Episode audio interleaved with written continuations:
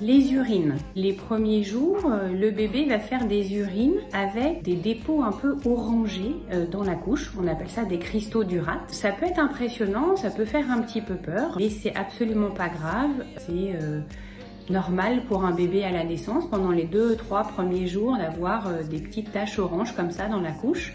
Et au fur et à mesure, ça va disparaître et euh, les urines vont devenir de plus en plus claires, de moins en moins euh, odorantes et euh, tout ira bien.